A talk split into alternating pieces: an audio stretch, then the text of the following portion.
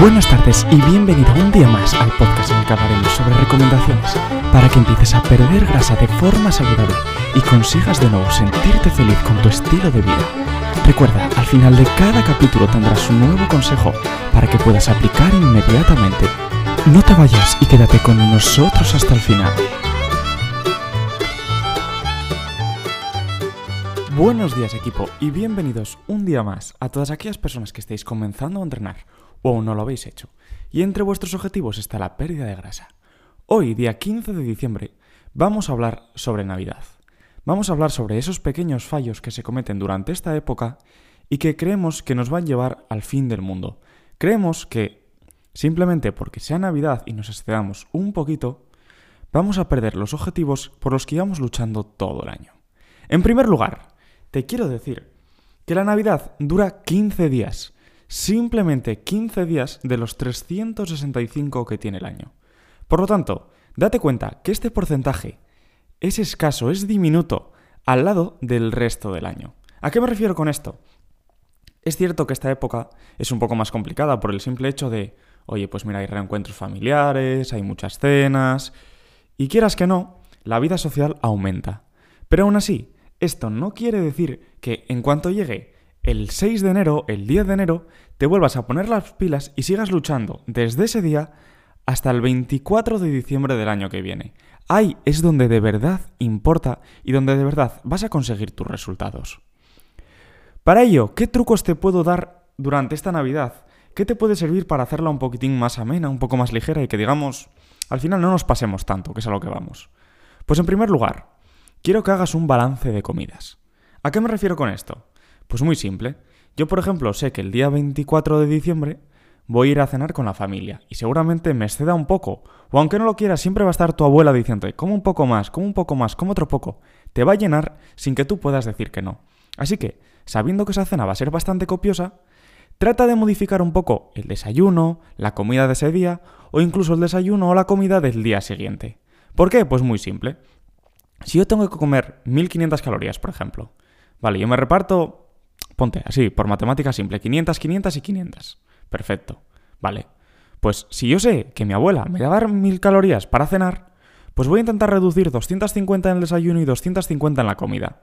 O 250 en esa comida y 250 en la comida del día siguiente. De tal manera que al final las matemáticas sigan cuadrando. O aún menos, aunque me pase un poquito, que no sea tampoco que me pase 500 calorías y no haga nada por evitarlo, no. Intenta por lo menos cuadrar esos macronutrientes y que el exceso no sea tan alto. Además de esto, vamos a intentar mantenernos un poquito más activos. Sé que es Navidad, sé que tienes obligaciones, pero seguramente tengas que ir a comprar regalos, seguramente tengas que seguir haciendo recados. Pues puedes seguir haciéndolos caminando, no pasa nada. Nadie te va a matar porque en Navidad, que haga un poco más de frío, vayas caminando. Trata de ir a dar paseos, trata de quedar con amigos e ir caminando cuando quedes con ellos, este tipo de cosas, vamos, al final son consejos muy simples que puedes aplicar todo el año, pero que en Navidad te van a venir incluso mejor. En tercer lugar, sabemos que vamos a estar comiendo en superávit, es decir, que vamos a estar comiendo un poquito más de lo que gastamos, ¿vale? En el caso de que lo hagamos muy bien, de que nos mantengamos activos y tal, pues bueno, podemos estar a pre. Pero seguramente que no llegues a estar comiendo por debajo de lo que necesitas o por debajo de lo que gastas. Pues aprovechalo. Aprovecha y entrena fuerza. Por una razón muy simple. Como tú sabes, la mayor forma de generar músculo es entrenando fuerza y comiendo más de lo que gastas. Vale. Tú por lo general durante el año estás comiendo menos de lo que gastas, de tal manera que ahora vas a tener un superávit y si realmente entrenas fuerza a una intensidad adecuada, tu masa muscular va a aumentar. Es cierto que igual aumentamos un poquito de grasa también, pero céntrate, aumenta esta masa muscular durante 15 días y ya tendrás tiempo de volver a recortar y de volver a perder grasa el resto del año. Te notarás con mucha más energía. Te notarás que yendo al gimnasio puedes hacer más series, más repeticiones o incluso levantar más peso. Por lo tanto, aprovechalo. Sé que es una época complicada, pero tienes que tratar de sacar esos 2-3 días a la semana para ir al gimnasio.